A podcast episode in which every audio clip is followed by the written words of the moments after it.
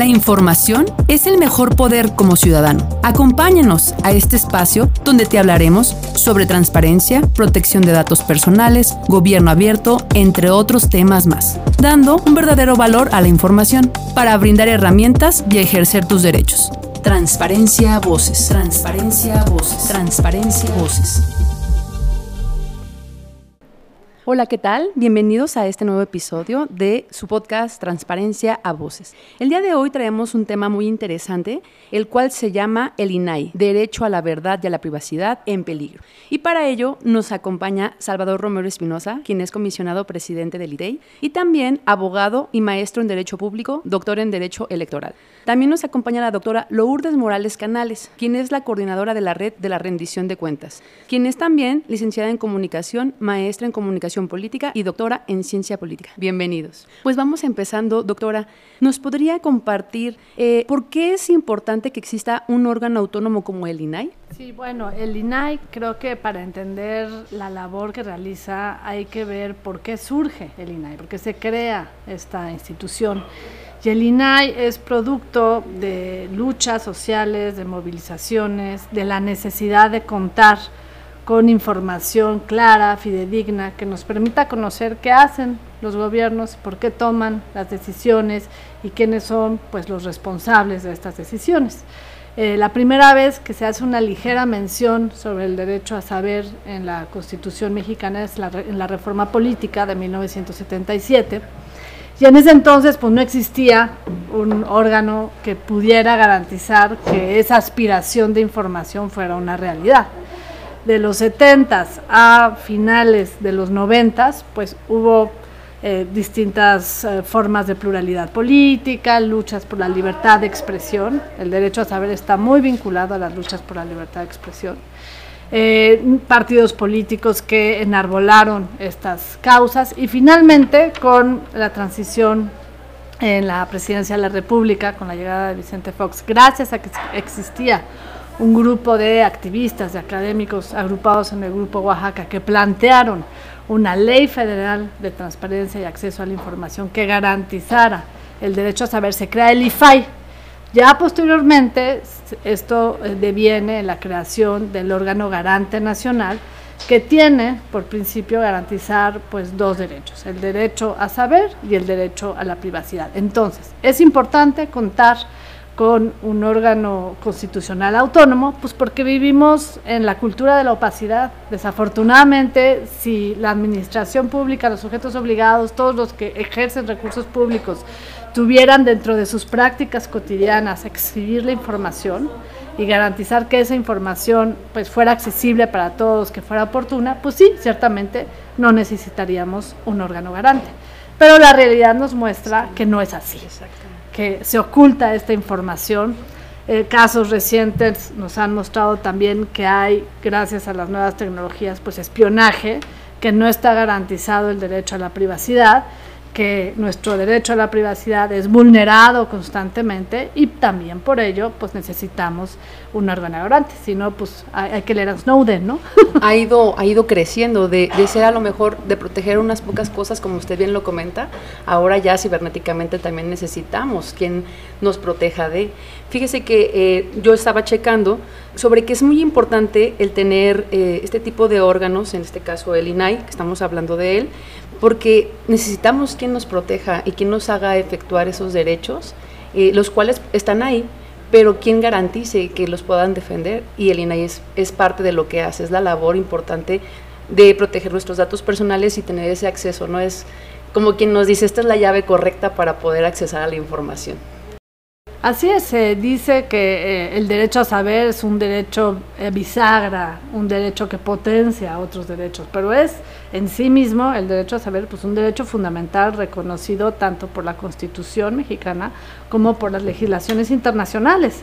Entonces no se nos puede negar el derecho fundamental a conocer la información sobre las decisiones que nos afectan a todos o sobre cómo se utiliza el presupuesto público, sobre una infinidad de cuestiones que desafortunadamente los sujetos obligados o aquellos que están obligados a darnos esta información la ocultan o la entorpecen. Sí, transparentar lo que es el cumplimiento de las, de las funciones que se realizan en, en el servicio público. Eh, pasando un poquito eh, con un presidente Salvador, ¿nos podría platicar cuál es la situación que está pasando ahorita con el INAI? ¿Qué es lo que le, le sucede? ¿Qué es lo que está pasando? Mira, actualmente lo que está sucediendo con el INAI es que tiene siete integrantes. De acuerdo al artículo 6 de la Constitución Federal, el INAI como órgano garante está conformado por siete integrantes, siete miembros que forman su pleno. Su pleno es este órgano colegiado que les permite tomar decisiones. El problema actualmente es que el Senado ha sido omiso en designar a tres de esos siete integrantes. Eh, siguen siendo más de la mitad, sí, siguen siendo cuatro, pero hay por ahí un candado en la ley federal, en el artículo 34, que señala que para que el pleno del INAI pueda funcionar se necesitan cinco de sus siete integrantes presentes. Ese es el problema, eso es lo que tiene paralizado actualmente al pleno del INAI. ¿Y qué implica esta parálisis? Si bien es cierto que el INAI puede seguir funcionando todavía en sus, eh, en sus diversas eh, secretarías y direcciones generales y técnicas que tiene, el problema es que no puede conocer y resolver los recursos que le son presentados, que es su labor sustantiva. ¿Por qué su labor sustantiva? Porque cuando el INAI resuelve uno de los recursos que le son planteados, es cuando restituye derechos humanos. El INAI tiene la responsabilidad de velar por dos grandes derechos humanos, que son el derecho a la información, de acceso a la información, o derecho a saber, que comentaba la, doctora Morales, o el derecho a la protección de datos personales, también íntimamente vinculado con nuestro derecho a la intimidad o a la privacidad. Entonces, cuando el RINAI resuelve estas quejas o recursos eh, ciudadanos, es cuando restituye eh, potenciales violaciones a dichos derechos. Por un lado, que no te quieran entregar información pública que de acuerdo a la Constitución se deba de, entregar o deba de ser accesible a cualquier persona. Y por otro lado, que se vulnere alguno de los derechos relacionados con la protección de datos personales por una autoridad o por un particular. Y este es un tema que también me parece muy importante destacar. El INAI es la única instancia que tenemos las y los mexicanos especializada en la protección de nuestros datos personales. ¿Por qué lo quiero reiterar? Porque mucho se ha hablado de que si el INAI no sirve o si sirve para combatir la corrupción, pero poco se ha hablado de su papel que desempeña como órgano garante en materia de protección de datos personales, ¿no? Todos los ataques que ha recibido el INAI desde el púlpito de, Palacio Nacional han ido enfocado en su trabajo, digamos, como garante de acceso a información, pero no se ha dicho nada ni se ha planteado una solución, incluso estas soluciones alternativas descabelladas totalmente de que sea la Secretaría de la Función Pública o la Auditoría Superior de la Federación quien absorba estas atribuciones del INAI, todas estas propuestas van encaminadas a su labor como garante de acceso a la información. Nada se ha dicho quién va a responder por la protección de los datos personales en posesión de autoridades federales o en posesión de particulares en todo el país. Entonces, el problema ahorita del INAI es justamente ese, que se encuentra paralizado su pleno y por lo tanto no puede resolver y que esta parálisis no es casualidad, esta parálisis es producto de una decisión, de una decisión del Senado o de la, de la mayoría de los integrantes del Senado de paralizar al INAI no designando a sus integrantes. El mundo ideal lo han llamado algunos un mundo sin INAI o un México sin INAI, donde las autoridades no tengan la obligación de entregar información pública a quien se la solicite. De, fíjate que ahorita de lo que nos estás comentando, me resalta mucho el, esta cuestión de que si no existe el INAI, o más bien ahorita que se encuentra sin poder sesionar, se están viendo vulnerados muchos derechos de los ciudadanos. Entonces es importante que sepamos que aunque está todavía trabajando, el no sesionar sí está limitando esos derechos, ¿verdad?, de los ciudadanos. Digo, qué bueno que lo comentas, porque como lo había comentado anteriormente la doctora Lourdes Morales, el derecho de acceso a la información y el mismo derecho a la, a la protección de datos personales están íntimamente vinculados con el resto de los derechos humanos. O sea, no se puede hablar de muchos derechos humanos si no se tienen primero garantizados esos, el derecho al trabajo, el derecho a la salud, el derecho a la vida misma, ¿no? la libertad de expresión, etcétera. Entonces, muchísimas personas no tienen eh, conocimiento del alcance que tiene el INAI realmente en su vida diaria porque no utilizan al INAI, pero no saben que al caerse el INAI empieza un efecto dominó que les va a acabar perjudicando en muchos otros derechos, incluyendo eh, que la mayoría de la información a la que acceden en medios de comunicación tiene que ver detrás el INAI, ¿no? Y ellos, la mayoría de la gente no lo sabe. Por eso creo que no hemos visto el mismo respaldo al INAI que en su momento tuvo el INE, porque la gente no está tan consciente, ¿no? Eh, a diferencia del INE, que traes tu credencial de elector y que cada tres años por lo menos te invitan a votar, vayas o no vayas. A diferencia de eso, muy poca gente consume directamente al INAI, pero indirectamente lo consume todos los días, aunque no se dé cuenta. Y creo que es importante hacer llegar este mensaje a toda la sociedad. Sí, efectivamente. Doctora Lourdes, no hablando ahorita en consecutivo de lo que nos acaba de decir Salvador, eh, ¿nos podría comentar algunos casos en los cuales el acceso a la información eh, ha sido de éxito? Sí, hay, los casos son bastante eh, conocidos, algunos ya creo que se han olvidado, creo que lo importante es no ser condescendientes, a ver, hay que ser eh, objetivos con lo que está sucediendo, hay quienes dicen, no, el presidente no está informado y no sabe lo que hace el INAI, saben perfectamente bien lo que hacen. Y hay una acción deliberada de omitir esta atribución que tiene el Senado, que es la designación. No solo eh, incurrieron en una primera omisión al no designar dos vacantes después de más de un año de rezago, sino que luego tuvieron la oportunidad con un tercer comisionado que concluyó su periodo en pasado mes de marzo y otra vez eh, incurrieron en esta omisión deliberada. Entonces sí hay una eh, voluntad, un proyecto de que no haya acceso a la información y de que perdamos estos derechos. ¿Cuáles son eh, los casos más conocidos? Bueno, casos que han develado corrupción Quizá por eso puede apreciarse o puede suceder esta confusión de que el INAI no ha hecho lo suficiente para combatir la corrupción. No, pues ciertamente no, porque no es Ministerio Público, porque no es Fiscalía, o sea, no es su labor eh, documentar y procesar las faltas administrativas graves y los delitos de corrupción, sino su labor es garantizar que aquellos que tienen la obligación de publicar datos y actualizarlos lo hagan. Si no está este eh, órgano garante persiguiendo a los sujetos obligados y verificando eh, ante la cultura de la opacidad que todavía persiste en el país, ¿ustedes creen que lo van a cumplir? Si saben que no está este vigilante que los puede sancionar, pues a mí me parece que no. Ojalá y estuviéramos en una sociedad lo suficientemente madura para que no tuvieran que tener nana, ¿no? Ojalá, pero pues no es el caso. Entonces, casos famosos, pues la estafa maestra. La estafa maestra se conoció los contratos gracias al derecho de acceso a la información. Procampo, que fue uno de los casos antes de que fuera INAI, cuando era IFAI, en donde se descubrió que muchos de los beneficiarios de este programa gubernamental, que supuestamente tendrían que ser agricultores que necesitaban un apoyo para desarrollar sus actividades en el campo, pues resulta que en las listas estaban narcotraficantes y el hermano de, la Secretaría de Agricultura, ¿no? El secretario de Agricultura. Entonces, este fue otro caso. Estela de Luz, por ejemplo, los costos de la estela de luz, que más bien debió haberse convertido en la estela de la corrupción, ¿no? este, también se conoció gracias al INAI la Casa Blanca de Enrique Peña Nieto, gracias a los contratos. Eh, eh, eh, también el caso de Fidel Herrera en Veracruz, en donde se dio a conocer, gracias a una amplia investigación periodística, cómo se le dio 20.5 millones de pesos de un grupo del crimen organizado al financiamiento de la campaña de Fidel Herrera.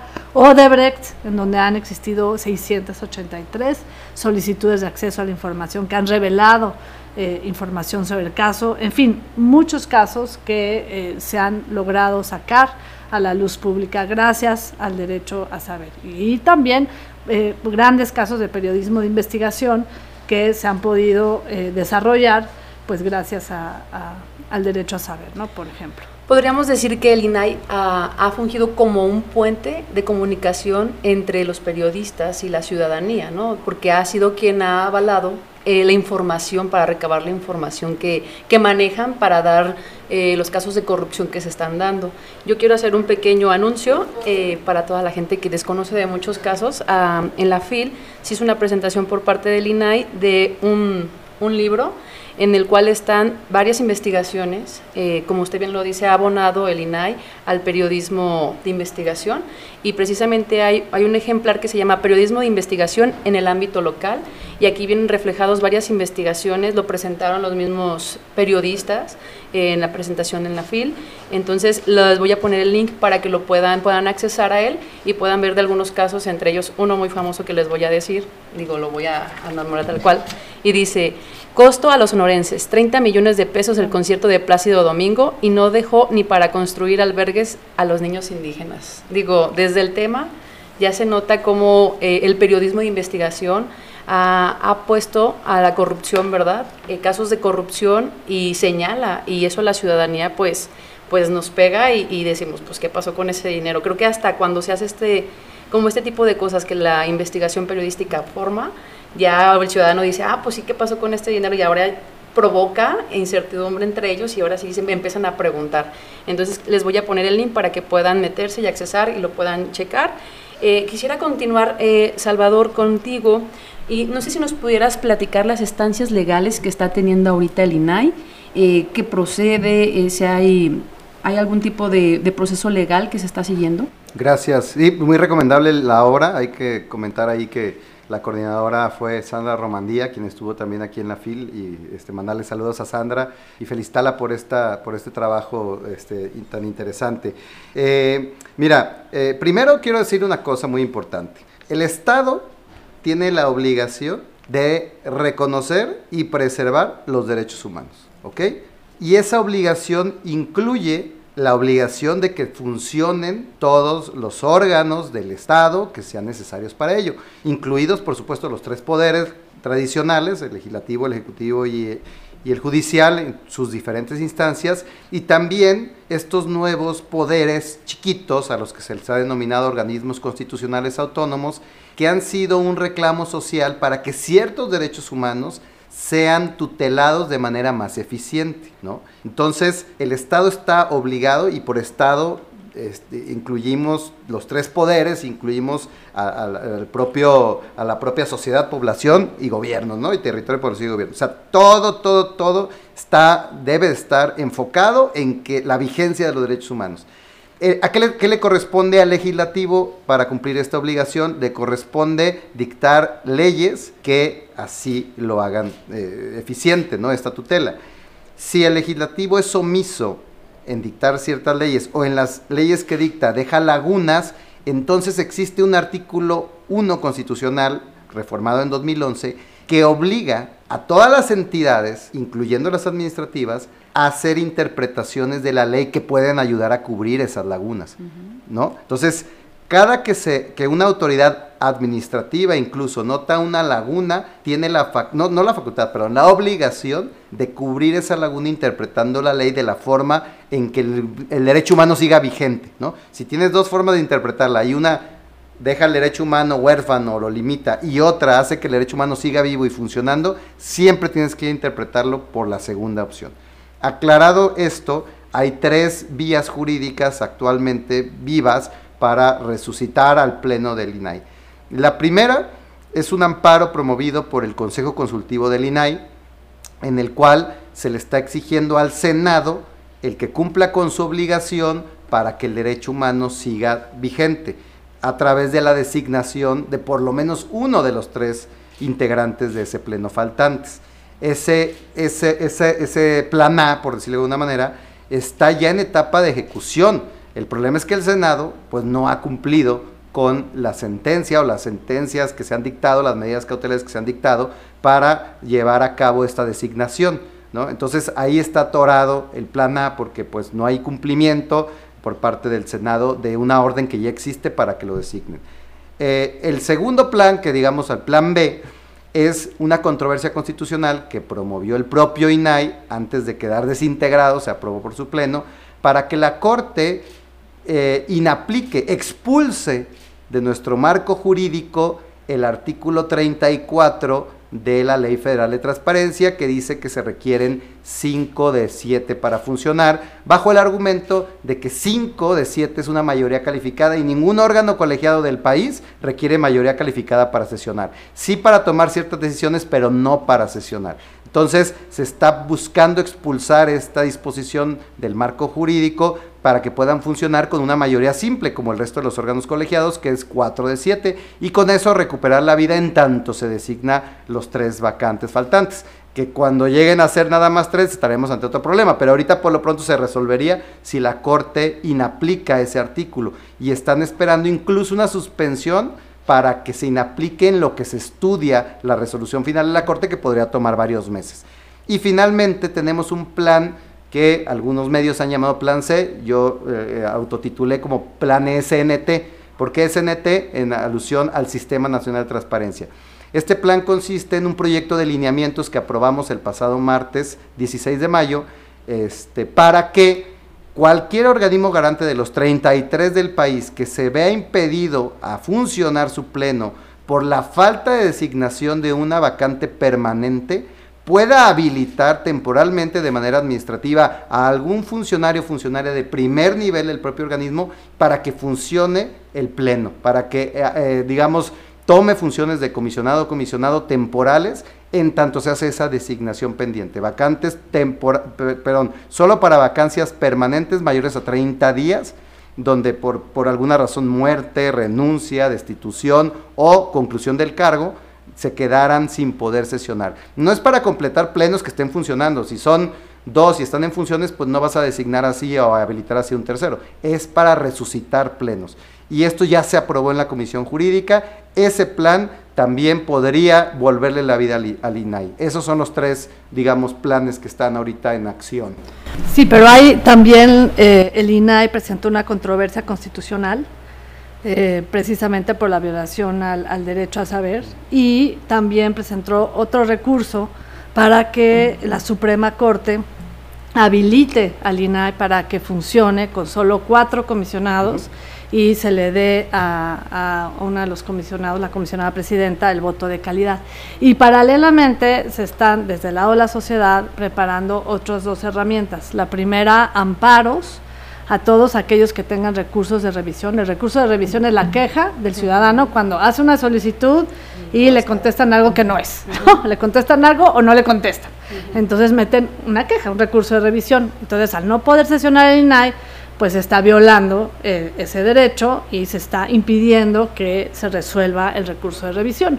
Entonces, eh, todos los ciudadanos que tienen un recurso de revisión pueden presentar amparo desde la vía larga, ¿no?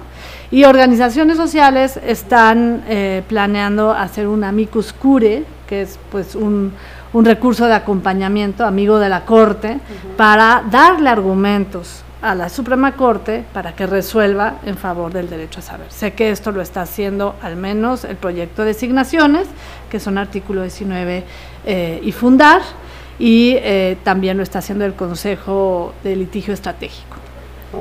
Ahorita que lo comenta sobre eh, la ciudadanía, lo que está realizando, creo que el INAI es parte de la, la consecuencia de una lucha, ¿verdad? Y como tal estamos llamados la ciudadanía a a atender este llamado y a defenderla. Entonces invitarlos, ¿verdad? Para que, para que nos unamos. Ha habido varias campañas que ahorita ya están, tanto del INAI como de los órganos garantes este, y sociedades civiles, se están movilizando para que este, pueda la ciudadanía apoyar de alguna otra forma.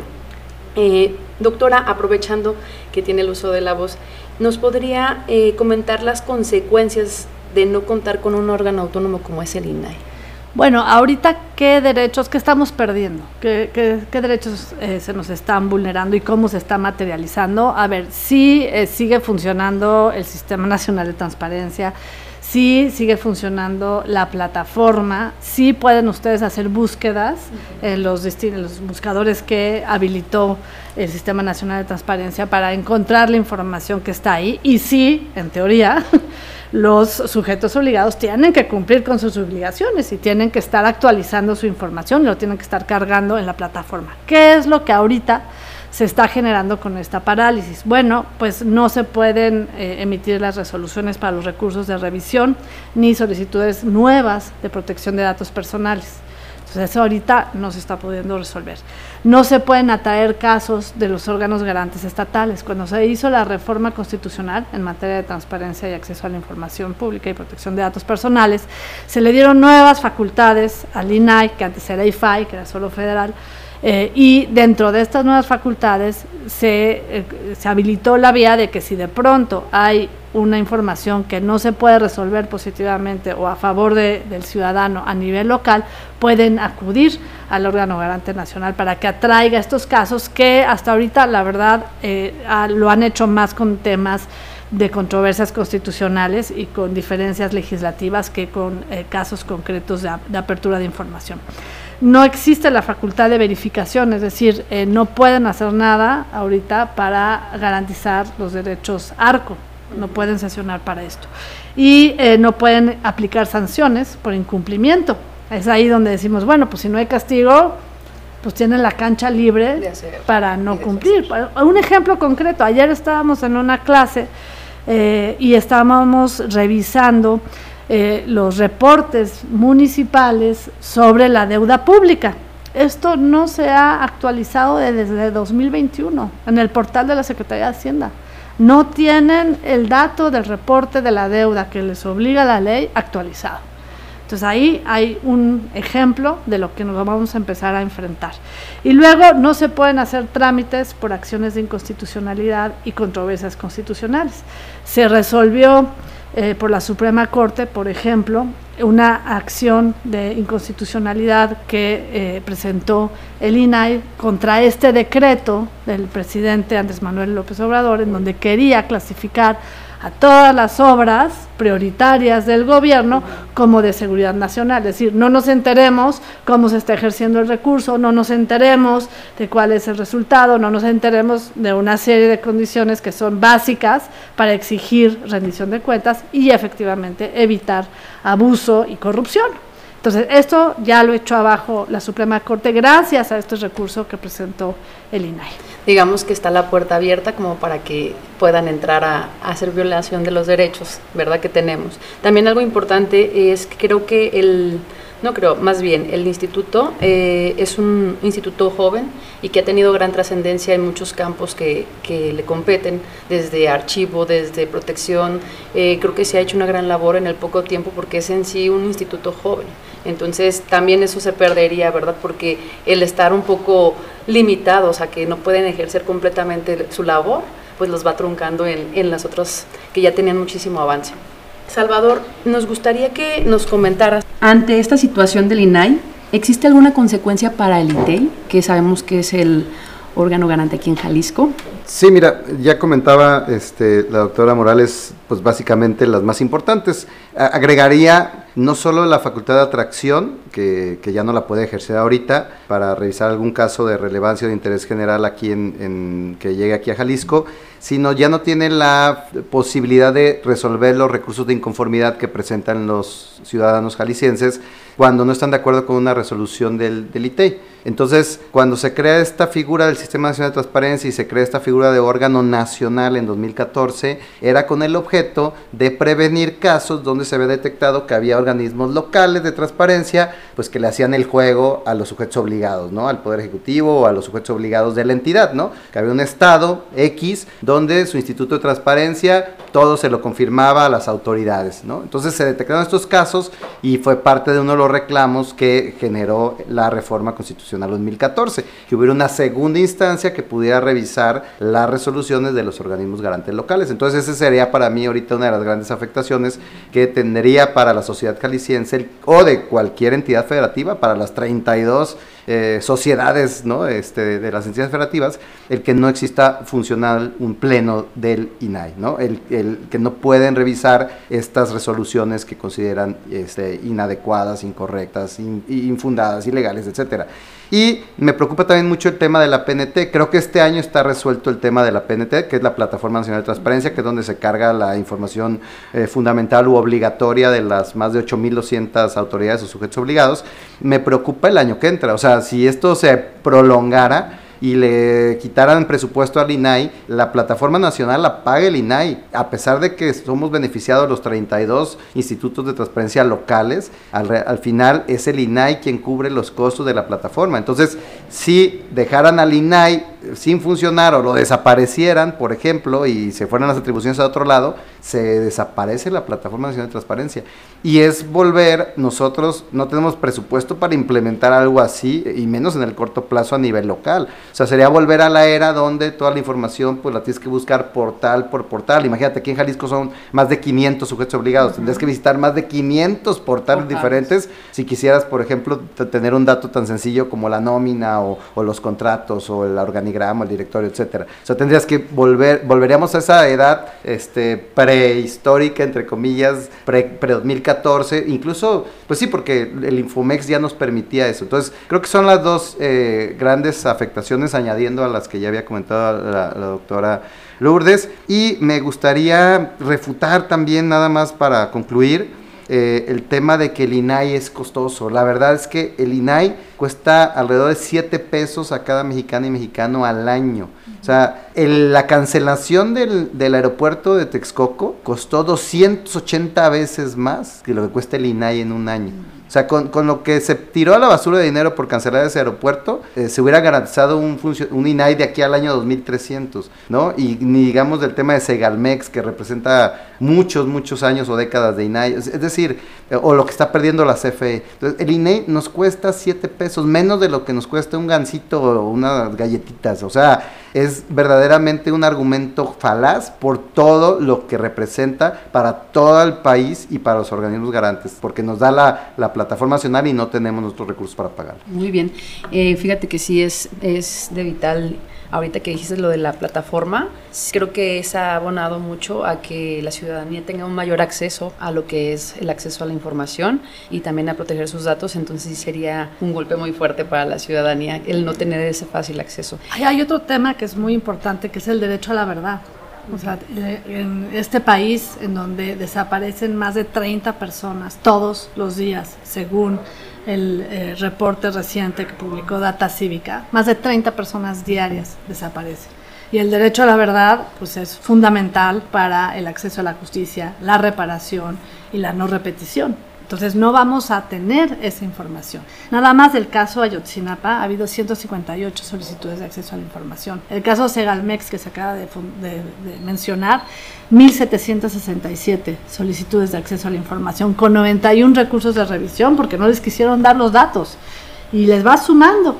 Y lo que es una realidad es que en lo que va de esta administración ha aumentado la recurrencia de la información, es decir, las quejas de los ciudadanos han aumentado las solicitudes de 10.6% comparado con el año inmediato anterior, pero también ha aumentado la resistencia. Entonces, eso es lo que estamos perdiendo. A manera de, de conclusión, eh, Salvador, ¿nos podrías dar una pequeña invitación para que la ciudadanía defienda la lucha del INAI?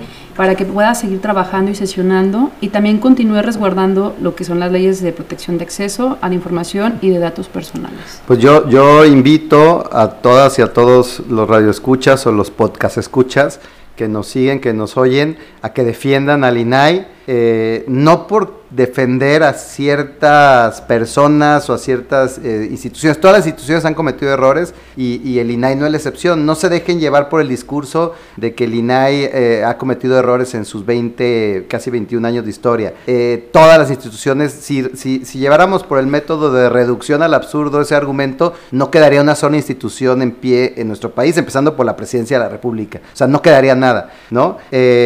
Hace tres, cuatro décadas, eh, en Toronto, si mal no recuerdo, el entonces alcalde pensó que la policía no era necesaria y dejó que se fueran a huelga. Y la gente se volvió loca sin policía. Ahorita estamos en riesgo de que todas las autoridades del país se vuelvan locas y dejen de cumplir obligaciones que deben de cumplir en materia de transparencia y estamos en riesgo de que muy pronto la sociedad no pueda saber ni cuánto gana el presidente. A ese nivel de riesgo estamos. Entonces yo sí los invito, la mayoría de las generaciones actuales, o sea, las personas que tienen como 35 años este, hacia atrás, de 35 años o menos, no saben lo que es vivir en un país sin transparencia, sin, sin rendición de cuentas. Para ellos es muy normal saber cuánto ganan los funcionarios o, los contratos, tener acceso a contratos, a facturas. Piensan que es un derecho dado, garantizado, de, casi casi de en automático y no es cierto, ¿no? La democracia es muy frágil y los derechos humanos son muy frágiles. Yo los invito de verdad a que defiendan al INAI, a que defiendan a todos los organismos garantes de transparencia del país,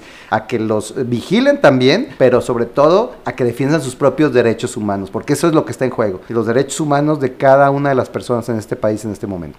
Doctora, ¿usted unas palabras a manera de conclusión y para invitar a la ciudadanía a esta lucha? Pues sí, yo coincido en que eh, el INAI está lejos de ser una institución perfecta. Finalmente las instituciones surgen por las necesidades de la sociedad y son acuerdos. Eh, y claro que es perfectible, pero lo peor que nos puede pasar es que nos eliminen la posibilidad de tener esta garantía del derecho de acceso a la información y la protección de datos personales. Me preocupa muchísimo cómo en el curso de esta Administración Federal se le han otorgado tantas funciones a las Fuerzas Armadas, o sea, no solamente funciones de constructor, de vigilante, de gestor de proyectos, de vigilante de la salud, o sea, hay muchísimas tareas que eran del orden civil y que ya pasaron a través de leyes a las manos de las Fuerzas Armadas, porque las Fuerzas Armadas son de las más opacas que hay en el país porque tienen el pretexto de la seguridad nacional. Entonces, lo que se está perdiendo es bastante evidente. Yo entiendo que quizás el INAI no suscite las movilizaciones masivas, callejeras, porque quizá no se ha eh, localizado o no se tiene conciencia aún de lo que es perder este derecho, pero poco a poco hemos podido constatar como sí estamos otra vez llegando a gobiernos opacos que no rinden cuentas o que tienen otros datos. Perfecto. A mí me gustaría, a manera de concluir, una frase que dijo Blanca Lilia Ibarra Cadena, quien es comisionada presidente del INAI, y me pareció muy puntual.